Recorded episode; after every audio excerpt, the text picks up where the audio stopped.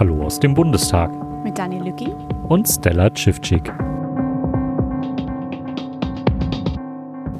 Jetzt haben wir Benjamin Strasser von der FDP bei uns zu sitzen und da schalten wir doch gleich mal rein und im Anschluss werden Daniel und ich noch mal ins Detail gehen. Wir haben heute in der Sitzung erfahren, dass Herr Strasser offensichtlich einen eigenen Podcast hat. Nein, da wurde unser UA-Podcast dem FDP-Politiker zugeordnet, der sich äh, im Vorfeld in der letzten Folge geäußert hatte. Jetzt haben wir eine ganze Sitzung hinter uns und eine kritische Betrachtung und Auseinandersetzung mit den Gutachten. Äh, Benjamin Strasser, was ist geblieben? Also ich glaube, es ist heute nochmal deutlich geworden, dass man ähm, sich sehr äh, gekümmert hat um die Täterschaft äh, von Anis Amri. Also war er wirklich der Attentäter, ja oder nein? Man hat ja auch bei den Einlassungen von Bundesanwalt Salzmann sehr gesehen, er hat es ja verglichen, was wäre passiert, wenn Amri noch leben würde und es zu einem Gerichtsprozess äh, gekommen wäre, hätte das zu einer Verurteilung gereicht. Ich teile seine Grundeinschätzung, dass ich glaube, ja, er wäre verurteilt verurteilt worden, dass das, was man hatte, äh, gereicht hat. Aber es hat sehr deutlich gezeigt, dass die Ermittlungen auch sehr in diesen Fokus äh, gelaufen sind und man so links und rechts, was da noch auf dem Weg lag, nicht konsequent mitgenommen hat. Also dass man in der ersten Phase natürlich sich sehr auf den Attentäter fokussiert, das ist ja natürlich, ist ja auch ganz klar. Aber das Ermittlungsverfahren, und das hat Bundesanwalt Salzmann heute ja auch nochmal äh, sehr betont, das läuft ja noch und dass man jetzt die Asservate aus Italien beispielsweise nur holt, sozusagen, ja, weil man halt in der Waffe nachweisen will, äh, gegebenenfalls DNA des, äh, des Opfers, des Lkw-Fahrers, ähm, um Verschwörungsmythen äh, zu entgegnen. Das ist ja okay und richtig, aber zu ganzen Wahrheiten, das haben, haben äh, ja sowohl Herr Salzmann wie Herr G. ja auch zugegeben, gehört schon, dass man bei der Gelegenheit mal noch guckt, ob es weitere Spuren äh, auf den Asservaten gibt, die jetzt die italienischen Behörden entweder nicht erhoben haben, weil ihr Verfahren in eine ganz andere Richtung gelaufen ist oder die man ja manchmal auch einfach nicht findet oder die Technik entwickelt sich weiter. Das haben wir an einem anderen Asservat, der ähm, jetzt festgestellt, der, der, Laptop des Opfers im LKW, wo man jetzt noch DNA äh, sicherstellen konnte, die man ähm, 2016 ähm, noch nicht sicherstellen konnte. Die Technik entwickelt sich weiter und deswegen äh, habe ich heute einfach bei bestem Willen nicht verstehen können, warum man damals gesagt hat, das reicht uns, was die Italiener gemacht haben und das lassen wir da jetzt halt liegen. Kann man denn die Aussage vom äh, Staatsanwalt Salzmann so stehen lassen, dass man mit den Spuren gearbeitet hat, die am aussagekräftigsten sind und dass alle anderen vorhandenen Spuren einfach nicht ähm, umfangreich genug sind, dass man sagen müsste, okay, hier kann man jetzt von einem weiteren Mittäter oder einem alternativen Täter eventuell ausgehen? Also es gibt jetzt ja immer noch diese äh, unbekannte Person äh, in dem äh, Tat-LKW, die UP2. Äh, da spricht einiges dafür, dass das wahrscheinlich eine Spur ist, die auf anderem Weg äh, in diesen LKW gekommen ist, weil wir bei DNA-Spuren das Problem haben, die haben keinen Datumstempel, dass man sagen kann, die Spur ist am so und so vielten um so und so viel Uhr da entstanden, ähm, sondern es kann davor entstanden sein, es kann danach entstanden äh, sein. Ähm, man hat versucht, das abzugleichen. Ähm, mich hat so ein bisschen gewundert, dass äh, die Spedition jetzt nur zwei Leute gemeldet hat, die irgendwie da an diesem äh, LKW gewesen sein sollen. Ähm, klar ist, der LKW war relativ neu damals, aber es gibt ja auch Leute, die dann Spedition nicht selber fahren, sondern vielleicht mal irgendwas aus dem LKW holen oder Tacho ablesen oder was man da sonst noch so macht. Also ich weiß nicht, ob das wirklich so sein kann, dass da nur zwei Personen aus der Spedition überhaupt in Frage kommen, aber das ist eine breite Spekulation von mir. Mich hat etwas gewundert, und das haben wir auch gesehen. Der Bundestag hat ja Ende 2019 äh, den Paragraph 81e StPO eingeführt. Das war ja sehr umstritten. Also weitere DNA-Auswertung auf weitere Merkmale, Hautfarbe, Haare, Alter. Das dürfen die Behörden jetzt machen, wenn die DNA-Spur nicht anderweitig aufgeklärt werden kann. Also so zumindest das Gesetz. Und als ich ähm, den Bundesanwalt gefragt habe, hat man das dann genützt, dieses neue Gesetz letztes Jahr, zu sagen, wir gucken, ob wir zumindest das eingrenzen können. Also das muss irgendwie eine weißhaarige Frau zwischen 20 und 30 sein, hilft ja auch schon mal weiter. Äh, oder ähm, zumindest mal zu sagen, kommt es vielleicht eher aus dem Umfeld von Amri, da gibt es ja Namen, äh, wenn man es auch von der Hautfarbe her eingrenzen kann.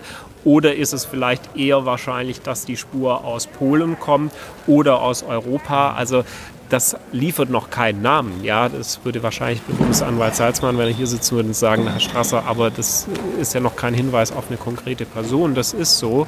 Aber wenn man diese Spur ausgewertet hat, kann man das ja nochmal gegenlegen gegen die Tatverdächtigen oder, oder sozusagen das größere Umfeld von Amri, wo man sagt, okay, auf die haben wir noch Zugriff, auf die passt das Profil, wäre spannend. Äh, nur zu sagen, sozusagen vorneweg, das bringt gar nichts, weil wir irgendwie dann nicht weiterkommen, das ist ja auch eine Spekulation. Also dann muss ich ja gar nicht ermitteln, wenn ich sage, wahrscheinlich, was da rauskommt, hilft mir nicht weiter. Das, das ist für mich denklogisch so nicht zusammenzubringen. Also bleibt das Fazit, dass das BKA einiges an Spuren hat offen gelassen und jetzt wirklich in Rechtfertigungsdruck ist, die Spurenlage äh, nochmal abschließend äh, zu bewerten?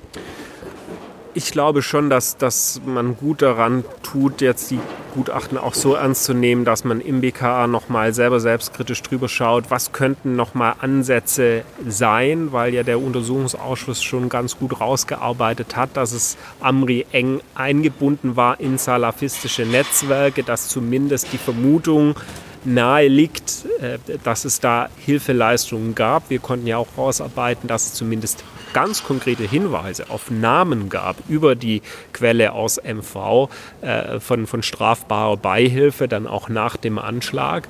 Ähm, ist auch die Überlegung, kann man da noch was machen? Da gab es ja Nachermittlungen vom GBA. Ich kenne diese Akten ja nicht im Detail. Ich weiß nicht, was man da schon gemacht hat. Äh, vielleicht tue ich da den Beamten auch Unrecht und äh, fordere jetzt Dinge von ihnen, was dann gemacht worden ist im Nachhinein. Ich weiß es nicht.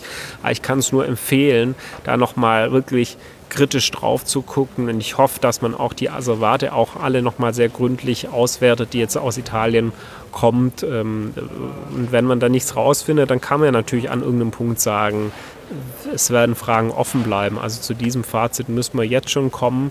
Nur ich glaube, heute können wir noch mal rausarbeiten. Es spricht viel dafür, dass Amri der Fahrer ähm, war, ähm, nicht nur singulär aus DNA-Spuren, auch das haben wir heute noch mal gut rausarbeiten können, dass eine DNA-Spur die Existenz oder auch die Nicht-Existenz noch nicht eine Täterschaft oder Nicht-Täterschaft ähm, belegt. Aber wenn man mal das ganze Verfahren sieht, also beispielsweise das Foto, das Amri an äh, den libyschen Kontaktmann sendet, wo man ähm, den LKW sieht und rote Schuhe sieht, die Amri wiederum ja dann trägt, äh, als er durch die Kamera äh, durch den Zoo läuft, ist so ein, sozusagen ein Geschehensablauf dann zu konstruieren. Er macht das Foto, springt aus dem LKW und dann steigt jemand anders ein und fährt mit dem LKW über den Breitscheidplatz und Amri geht parallel irgendwie anders dahin, läuft dann durch den Zoo, durch den Kamera, zeigt den Tawhid-Gruß. Das sind für mich schon sehr, sehr viele Wenns. Da äh, finde ich die andere Variante, dass Amri dann tatsächlich selber auch losgefahren ist, finde ich schlüssiger. Und was wir heute noch mal gehört haben, ist, es gab ja auch ein Gutachten bezüglich dieses LKWs. Das war mir persönlich auch noch nicht so bewusst, äh, wo jemand einen Unfallgutachter auch rausarbeitet. Also je schwerer der LKW ist, desto leichter ist er eigentlich zu fahren. Und dass es ein LKW war, der mit Automatik bedienbar ist, also wo man auch nicht schalten muss oder kuppeln muss, sondern einmal auf D einlegt und dann kann man Gas geben und dann sich aufs Lenken konzentrieren. Das macht die Sache ja nochmal sozusagen äh, einfacher. Ich finde es nur gefährlich, immer sozusagen es zu behaupten als Laie, es kann äh, nicht sein, dass dass er den LKW fährt oder ist es auf jeden Fall so? Dazu gibt es ja Gutachter, die von den Gerichten geladen werden, die dann in ihrem Gutachten auch darstellen, was denn ähm, realistische aufgrund des Spurenbildes Tatmöglichkeiten, Tathypothesen sind. Und da vertraue ich ehrlich gesagt dann auch auf den Unfallgutachter, wenn der sagt, es ist durchaus möglich, dass man auch mit wenig Wissen so einen 40-Tonner durch die Gegend fahren kann, dass das dann auch so ist. Was ja auch zu der TKÜ zu passen scheint, was auch einer der Sachverständigen meinte, dass in vorher ähm, da irgendwelche Google-Suchen stattgefunden haben, wie startet man so ein LKW ja. von Seiten des Attentäters. Ja, also es gibt ja einige einfach äh, wirklich Hinweise, Fakten, die sehr stark vermuten lassen, dass Amri das war. Was aber ja trotzdem haben wir herausgefunden, dass diese Einzeltäter-These, der man so sehr nach, nachgegangen ist, das wird jetzt wieder bestritten und gesagt, wir sind nie, haben uns da nie drauf versteift, aber das konnten wir halt trotzdem rausarbeiten, dass alle Spuren, die wir abgefragt haben, immer deswegen sozusagen verfolgt worden sind, um zu gucken, war Anis Amri Henry dieser Täter oder war er es nicht? Und dass wir sehr wenige Ansatzpunkte sehen, äh, wo man sagt, wir checken mal mögliche Mittäter ab, äh, wenn man die Ermittlungen jetzt im Nachhinein sieht. Also dass die Ängste äh, Fanbase da von Amri einfach so schnell abgeschoben worden ist, das ist nicht, nicht erklärbar. Und da gab es ja auch Beamtinnen und Beamte hier im Ausschuss, die dann gesagt haben, sie können sich das eigentlich auch nicht erklären, dass man den abschiebt, bevor man sein Handy auswertet beispielsweise, wo sich ja dann Bilder vom Breitscheidplatz finden, ja, und keine touristischen Bilder, sondern Einfahrtssituationen, wie kommt man auf diesen Platz rein. Also wo man zumindest mal spekulativ äh, die Vermutung haben könnte, äh, dass man da mal drüber geredet hätte, ob das nicht ein passender Platz wäre. Ja. Also ähm, das, das konnten wir gut rausarbeiten deswegen äh, ist, ist dieses, war, war es vielleicht irgendwie, wer ist der dritte Mann im LKW? Ist so eine These, wo ich jetzt ungern weiter mitspekulieren möchte. Da gibt es Folgefragen, ja, wo sitzt denn Amri, wenn jemand anders fährt, wenn ein 130 Kilo Mann im Beifahrerfußraum liegt, dann muss er ja praktisch entweder hinten gelegen haben oder auf der, äh, als sozusagen auf dem, auf dem Beifahrersitz gehockt in der Hocke sein. Und dann sieht man ja auf dem Bild diesen Weihnachtsbaum, der da auf der Beifahrerseite noch, noch reinhängt. Also da ist das Risiko, dass man dann vorne überkippt und gegen den Baum knallt und irgendwo eine Verletzung hat, ja viel höher, wie wenn sich der Attentäter anschnallt sozusagen und dann ähm, keine, keine Verwundungen, keine Gürtelmarken hat. Das, die Version halte ich eigentlich für wahrscheinlicher wie die andere Version. Und deswegen schwächen wir uns, glaube ich, selber, wenn wir da weiter rumspekulieren, wer das hätte sein können noch. Zumal ja auch ausgeführt worden ist, dass es äh, mit der derzeitigen Spurenlage eben auch keine weiteren Konkretisierungen gibt. Die UP2, die unbekannte Person, hat zum Beispiel ähm, ähnlich wenige Spuren hinterlassen wie der Tatverdächtige. Ähm, und hat sie vor allem. LKW-Fahrer an sich ja auch. Also, das muss man auch noch dazu sagen. Der Hauptnutzer dieses LKWs hat ja auch nicht massig äh, DNA-Spuren hinterlassen. Und da haben heute die Sachverständigen nochmal gesagt, es wundert bei so einem neuen Fahrzeug weniger, weil aufgrund der Materialbeschaffenheit das nicht so einfach ist, da DNA-Spuren zu hinterlassen, wie jetzt einem älteren Fahrzeug, das abgenutzt ist, wo es eben mehr Möglichkeiten gibt, dass sich so DNA-Anhaftungen halten. Also es passt ja wiederum in ein Gesamtbild, dass ich sage, wenn jemand mit einem LKW quer durch Europa fährt, äh, müssten sich ja zig DNA-Spuren da finden, aber da ist die Lage ja auch nicht so äh, übermäßig da, dass man sagt, ja, das, das ist deutlich mehr wie UP2 und Amri. Wunderbar, dann haben wir heute noch einen wichtigen Tag erlebt hier im UA1BT und äh, bedanken uns für die kompetente Einordnung. Das war es jetzt und definitiv zum letzten Mal. Ne? Also, oder es gibt noch ein Special, Special, Special. also unkommentiert können wir den Abschlussbericht dann natürlich auch nicht stehen lassen. Spätestens dann werden wir uns melden. Und äh, dann freuen wir uns auf den äh, Podcast von Benjamin Strasser, wenn er dann kommt. ich komme immer. Meine Grüße gehen an Bundesanwalt Salzmann. Ich hoffe, er nimmt das heute auch sportlich. Ich halte sehr viel äh, von der Judikative in Deutschland. Und ich glaube auch, dass der Generalbundesanwalt in Deutschland einen super Job macht. Äh, und uns geht es ja darum, jetzt im Detail darüber zu diskutieren, was kann man auch besser machen für die Zukunft. Und so will ich meine Einlassungen auch verstanden wissen. Super. Vielen Dank. Danke dir für deine Zeit. Ja. Ja, wir haben es jetzt äh, gut 18 Uhr. Der Sitzungsteil des heutigen Tages ist schon vorbei. Zwischen 12 Uhr und äh, gut 17.30 Uhr wurden hier eine Reihe von ExpertInnen gehört, die uns nochmal einen Überblick gegeben haben über die Tatortermittlungen des BKA. Da ging es hauptsächlich um die Spurenlage im LKW am Breitscheidplatz und äh, die Untersuchungen, die danach erfolgt sind. Und wir haben heute spannende Einblicke bekommen. Ähm, wir hatten ja in der letzten Folge schon mit äh, den Vertreterinnen der demokratischen Opposition darüber gesprochen, welche Fragen eigentlich offen sind. Ja, und heute wurden dann sehr viele spannende Dinge erörtert, insbesondere auch, was die DNA-Spurenlage angeht.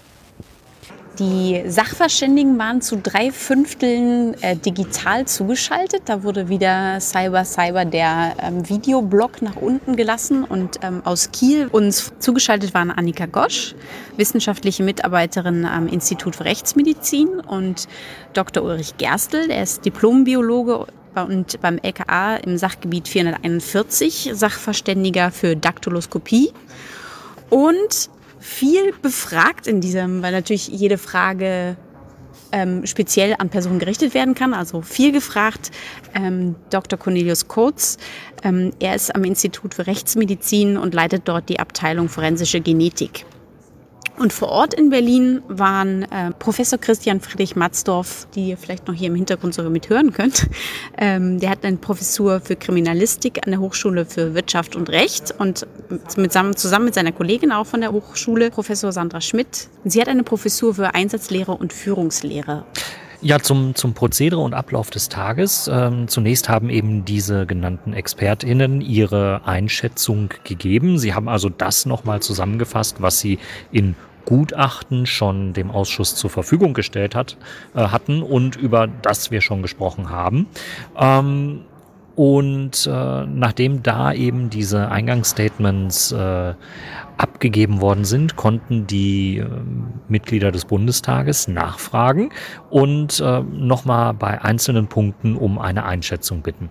Und das Schöne war heute, und das, das fand ich viel schöner als diese Berliner Stunde, dass wirklich jede Fraktion eine Frage gestellt hat und dann die Option für eine Nachfrage hatte und dann kam die nächste Fraktion dran. Also das war nicht mit diesen 22 Minuten für die CDU, CSU und dann äh, so, dass die Opposition da so wenig Fragezeit hat, sondern das war wirklich es musste auch letztlich nicht jede Fraktion fragen, sondern äh, es ging der Reihe nach, wer sich meldet, ähm, konnte fragen. Und das fand ich, da, da kann man so gut durch. Ich fand das irgendwie mal ganz, könnte man sich mal überlegen, für Ausschüsse generell so ranzugehen es war, es war wirklich wenig äh, Leerlauf drin, so ganz gefühlt. Und ähm, auch im späteren Teil der Sitzung ging man dann zu einem weiteren äh, Fast-Novum über, nämlich äh, diese fünf ExpertInnen äh, wurden konfrontiert, auch mit den zuständigen Ermittlern und Juristen, die mit dem Fall zu tun hatten. Obwohl eigentlich, eigentlich andersrum, oder?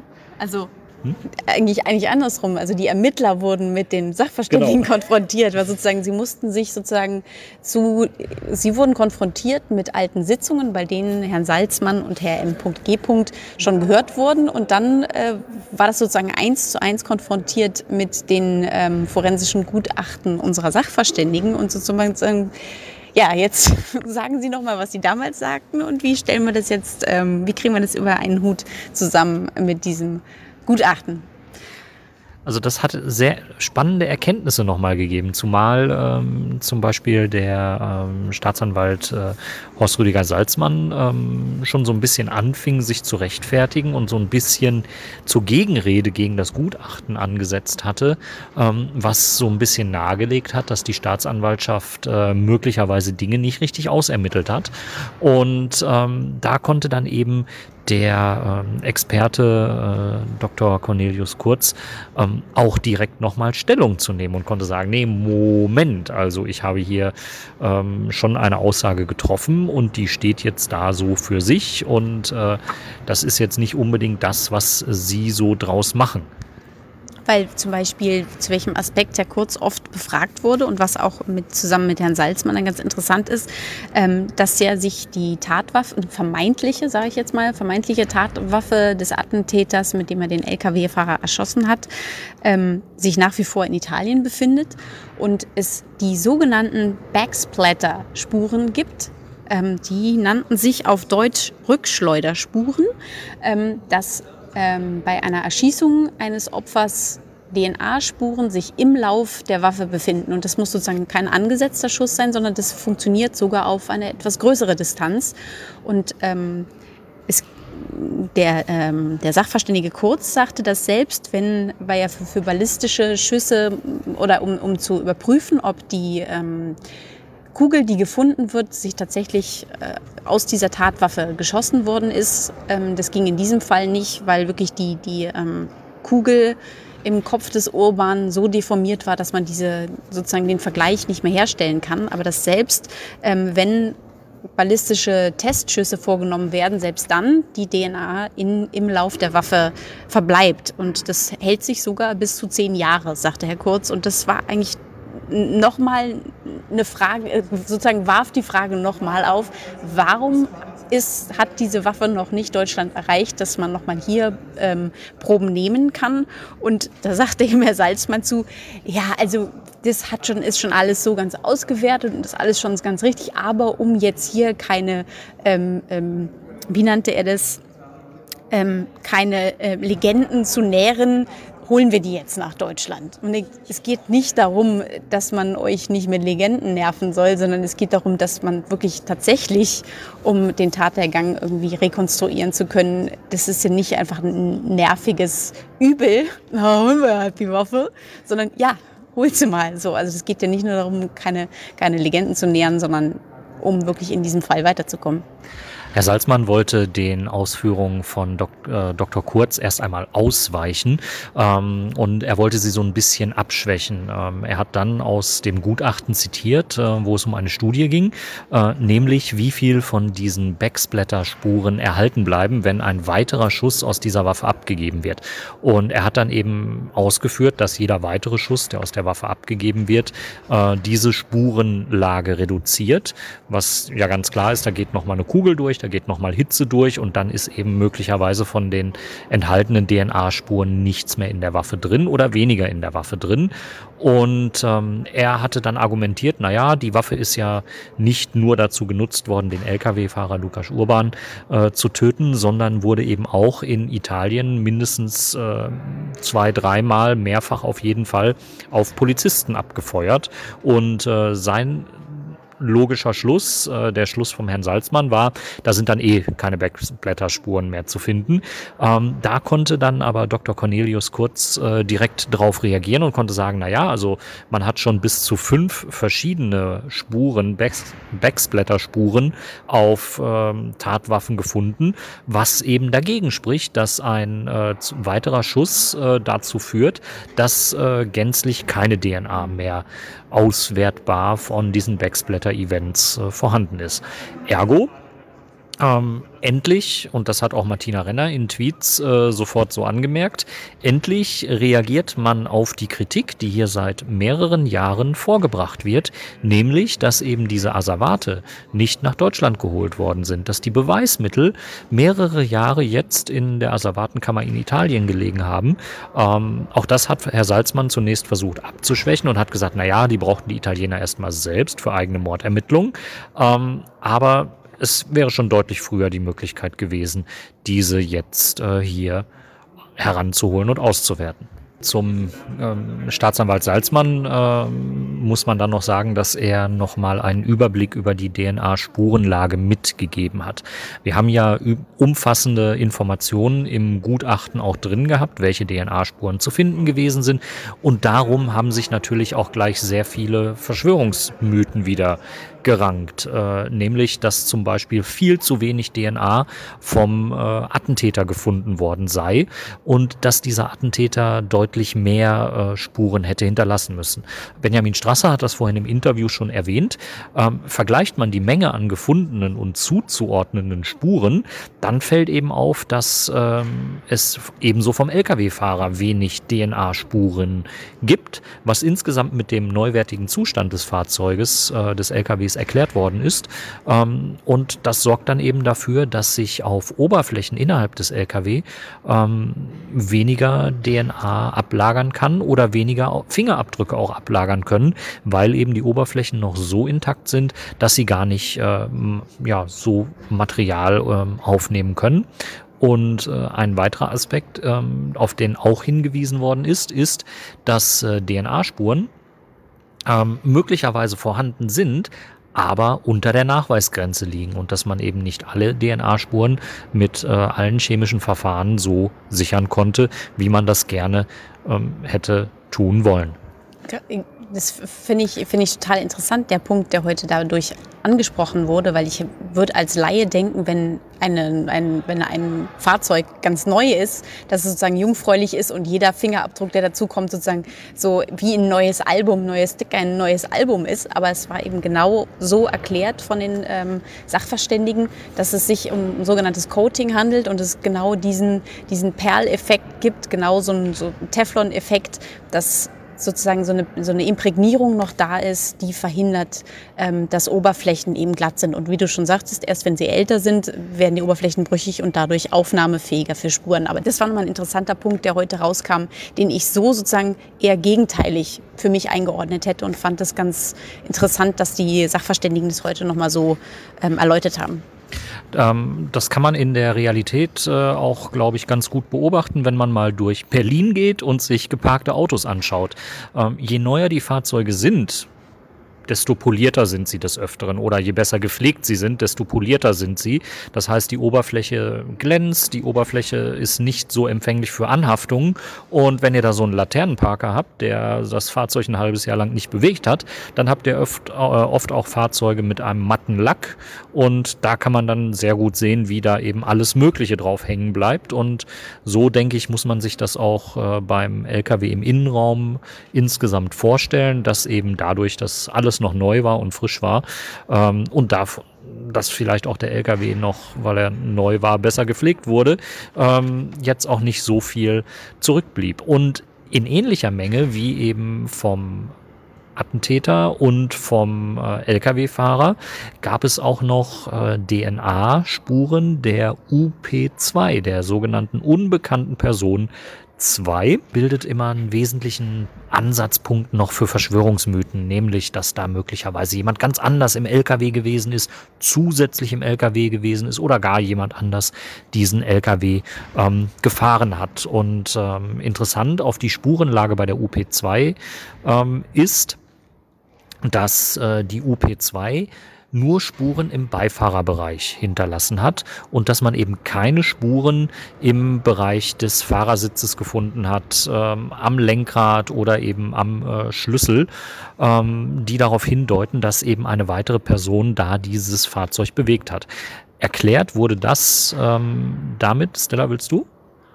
Nee, noch, noch, das, noch ja, auch zu der UP2. Ähm, aber das hatte zum Beispiel auch Martina Renner in dem vorherigen Podcast, ähm, wo wir mit der gesamten ähm, demokratischen Opposition gesprochen haben, gesagt, wenn dieses Versteifen auf die OP nur zwei würde dazu führen, wenn man irgendwie widerlegen kann, dass es einen zweiten Fahrer gibt, ist sozusagen jede Beweislast, die man intern führen kann, total äh, sozusagen hat man sich versteift auf was, was dann nicht sich bestätigt hat. Und damit kann man sagen, ja, es gab keinen zweiten Fahrer, machen wir ein Häkchen drunter.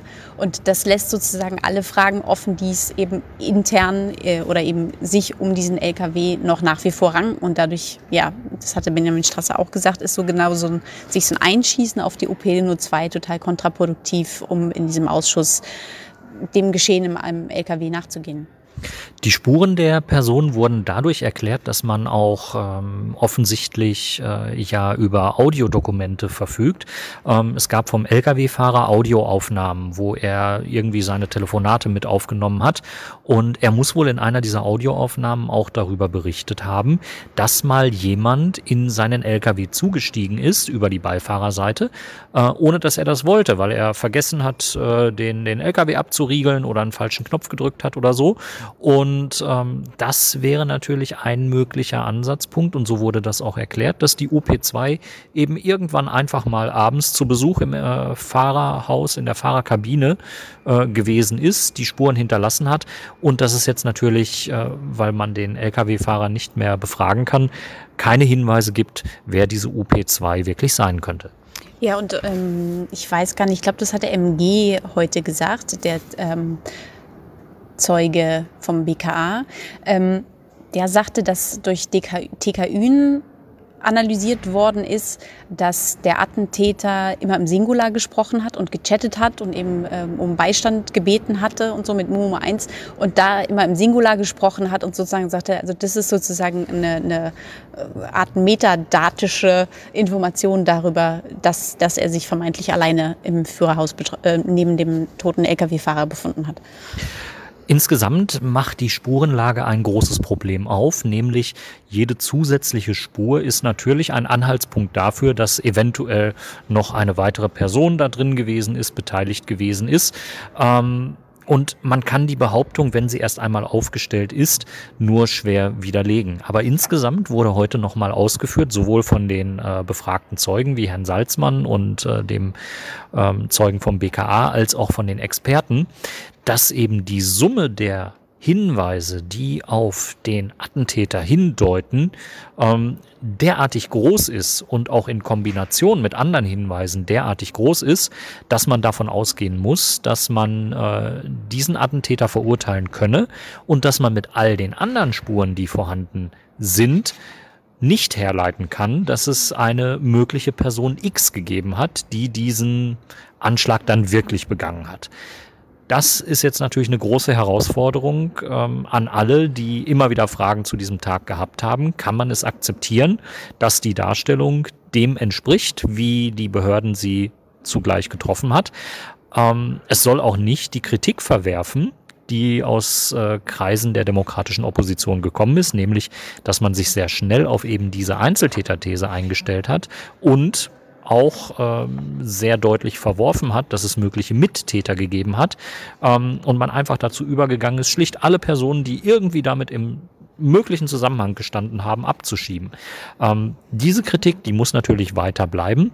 Es führt aber nichts daran vorbei, dass man ganz offensichtlich die Hauptzahl an Hinweisen auf eben den Attentäter hat, ähm, den man seither benannt hat und den man quasi der Tat überführt hat. Die Kritik, die sich das BKA aber anziehen muss, ist, dass eben die nachlässig ausermittelten Spuren und die nicht hinreichend belegten und begründeten Abschiebungen und ähm, nicht weitere Berücksichtigung von einzelnen vorhandenen Spuren ähm, eben nicht so plausibel dargelegt worden sind, dass man hinterher zufriedenstellend sagen kann, ähm, ja, es gibt nur diesen einen Täter und ähm, darüber hinaus eben niemand anderen, der da irgendwie beteiligt ist. Ja, es gab so, eine, so, so ein Battle zwischen Herrn Salzmann und äh, Irene Mihalic, wo es darum geht, ähm, es muss ja auch Möglichkeit, möglich sein zu widerlegen, dass jemand anderes sich im Tatfahrzeug befunden hat. Und so, ja, aber wenn jemand nicht da war, dann kann man das nicht belegen. Und so, also das, das war noch so ein interessantes Wortgefecht eigentlich. Aber es ist eben genau, wenn die Spurenlage so unklar ist, ähm, können eben keine hundertprozentigen, also das, das merkt man auch immer, dass, dass Sachverständige und äh, unsere Freunde die, die Freunde, die Juristen ja immer, ähm, eben eine hundertprozentige Aussage kann es eben in einem Kontext nicht geben. Ähm, und da helfen leider ja eben auch Zeugenaussagen mal nicht, weil es so viele Aussagen gibt, wie es Zeugen gibt. Und ähm, ja, also das, ich fand die Sitzung heute ganz interessant, so vom, vom Herangehen, dass man zuerst die Sachverständigen hört und unverfälscht erstmal sozusagen unter sich sprechen. Jeder hat so in seiner, äh, seiner und ihrer Professur dort ähm, uns, uns informiert über die ähm, Erkenntnisse oder eben die Ergebnisse der Gutachten und im Nachhinein dann die Zeugen zu hören und mit diesen äh, Informationen zu konfrontieren, fand ich als Herangehen irgendwie mal ganz interessant und eigentlich einen ganz guten Abschluss für diesen Ausschuss. Und Benjamin Strasser hat im Interview ja nochmal darauf hingewiesen, dass auch die ähm, strittige Frage, kann der Attentäter das Fahrzeug überhaupt bewegt haben und gefahren haben, nochmal ein Thema gewesen ist. Und dazu gab es heute dann auch eine eindeutige Aussage, nämlich auch in Zitat eines äh, Verkehrsexperten und Gutachters, der nochmal deutlich gemacht hat, was die Punkte sind, die nahelegen, dass äh, der Attentäter eben auch der Fahrer des Fahrzeugs gewesen ist.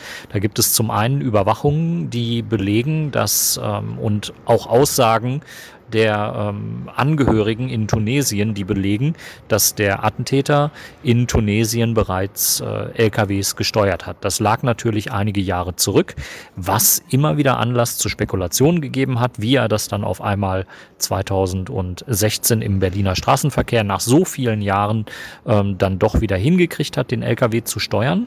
Ähm, und dazu gab es eben heute auch nochmal eine Expertenaussage, die zitiert worden ist und die darauf nochmal hingewiesen hat, dass dieser LKW, dieses Fabrikat wirklich sehr einfach zu steuern gewesen ist. Einfach weil das Cockpit ähm, weitestgehend einem Pkw entspricht und weil eben auch keine Schaltungsvorgänge nötig gewesen sind, denn es war ein Automatikfahrzeug, ähm, das der Attentäter verwendet hat. Und insofern war zumindest das Vorwärtskommen schon sehr leicht. Und es wurde eben auch nochmal ähm, darauf hingewiesen, dass die Beladung, die volle Beladung des LKWs mit äh, 40 Tonnen Stahl ähm, eben kein Hindernisgrund äh, gewesen sein muss, diesen LKW zu bewegen. Warum? Ein schwer beladenes Fahrzeug lässt sich leichter bewegen als ein äh, unbeladenes Fahrzeug, weil eben der LKW oder der Anhänger ähm, nicht, ähm, nicht so leicht ins äh, Schleudern gerät und weil man insgesamt das Fahrzeug etwas langsamer und behäbiger fahren muss und etwas vorsichtiger fahren muss und insofern eigentlich ganz automatisch in eine stabilere ähm, Fahr Lage so kommt. Kann ich persönlich aus meiner Lkw-Erfahrung bestätigen, dass sich vollbeladene Fahrzeuge ähm, ja, stabiler verhalten als äh, leere Fahrzeuge. Und ähm, ja, in dem Punkt äh, gab es eben leider auch immer wieder noch äh, sehr viele äh, Nachfragen und äh, auch Verschwörungstheorien, die sagen, nein, um Gottes Willen, das wäre ja nie möglich gewesen. Hm wird aber letztendlich äh, nicht verhindern, dass Menschen sich ihre eigenen Wahrheiten rund um dieses Ereignis zurechtlesen, äh, zurechtlegen wie man ja leider auf Twitter auch immer wieder sehen kann, wenn äh, Tweets geteilt werden mit 35 äh, Thesen, warum es eine False Flag Operation gewesen sein muss. Ähm, da muss ich, äh, also normalerweise machen wir diese Sachen nicht äh, zum Thema im Podcast, aber ich muss äh, sagen, wenn ich mir dann mit, wenn ich, wenn wir uns hier dann mit Menschen auch austauschen, die diesen Anschlag erlebt haben, die auf dem Breitscheidplatz erste Hilfe geleistet haben, dann wird es schon schwer verständlich, äh, dass eben Menschen in einer YouTube-basierten, buchbasierten Ferndiagnose ähm, dann im Internet vertreten. Das könne ja alles so nicht gewesen sein. Ja, natürlich, aber das merkt man genau in dem, dem Ausschuss, ähm, dass genau die Spurenlage eben, wenn es noch mehrere Möglichkeiten offen lässt oder eben hundertprozentige Faktenlage nicht gibt, dass natürlich das ein Nährboden ist für die, für die Auslage, das bekommen wir immer mit und genau deswegen ähm, sollte man sich nicht zu sehr in eine Richtung versteifen, sondern ähm, ja, eben genau wie es in der Ermittlung ist, ähm, alle Eventualität äh, und eben alle Möglichkeiten offen halten und sich eigentlich an die Faktenlage halten, die der Ausschuss herausgearbeitet hat. Ja, und auch alle Spuren ausermitteln. Schöne Grüße ans BKA. Ähm, und sie dann hinterher auch so aufbereiten, dass man wirklich darlegen kann, dass nichts offen ist. Ähm, dazu haben eben heute auch die Zeugen nochmal versucht, alles beizutragen, was man dazu beitragen kann. Und ähm, ja, wir dürfen jetzt gespannt sein auf den Abschlussbericht, der auf die letzte Sitzungswoche datiert worden ist, die vor der Sommerpause abgehalten wird. Und es bleibt jetzt spannend, ob äh, bis zu diesem Termin dann ein Abschlussbericht gelingt oder ob es eventuell noch neue Erkenntnisse gibt, die den Ausschuss dann doch nochmal hier in die äh, Präsenzarbeit zurückholen. Es würde uns natürlich freuen und dann sind wir natürlich auch wieder am Start mit dem Podcast und für Illustrationen und für das neue Deutschland. Und ähm, ja, dann würde ich trotzdem sagen, gute Nacht brauchen wir jetzt noch nicht sagen, weil es ist tatsächlich ungewöhnlich früh. Sogar ähm, noch hell draußen. Sogar noch hell. Aber ähm, ja, bleibt uns gewogen. Wir sind wieder da, wenn es noch einen Ausschuss gibt. Und bis dahin könnt ihr euch ja nochmal die Folgen anhören. Und ähm, wir freuen uns auch nach wie vor über Spenden unter spende.uapod.berlin. Und danken für die Spenden, die auch in dieser Woche eingetroffen sind.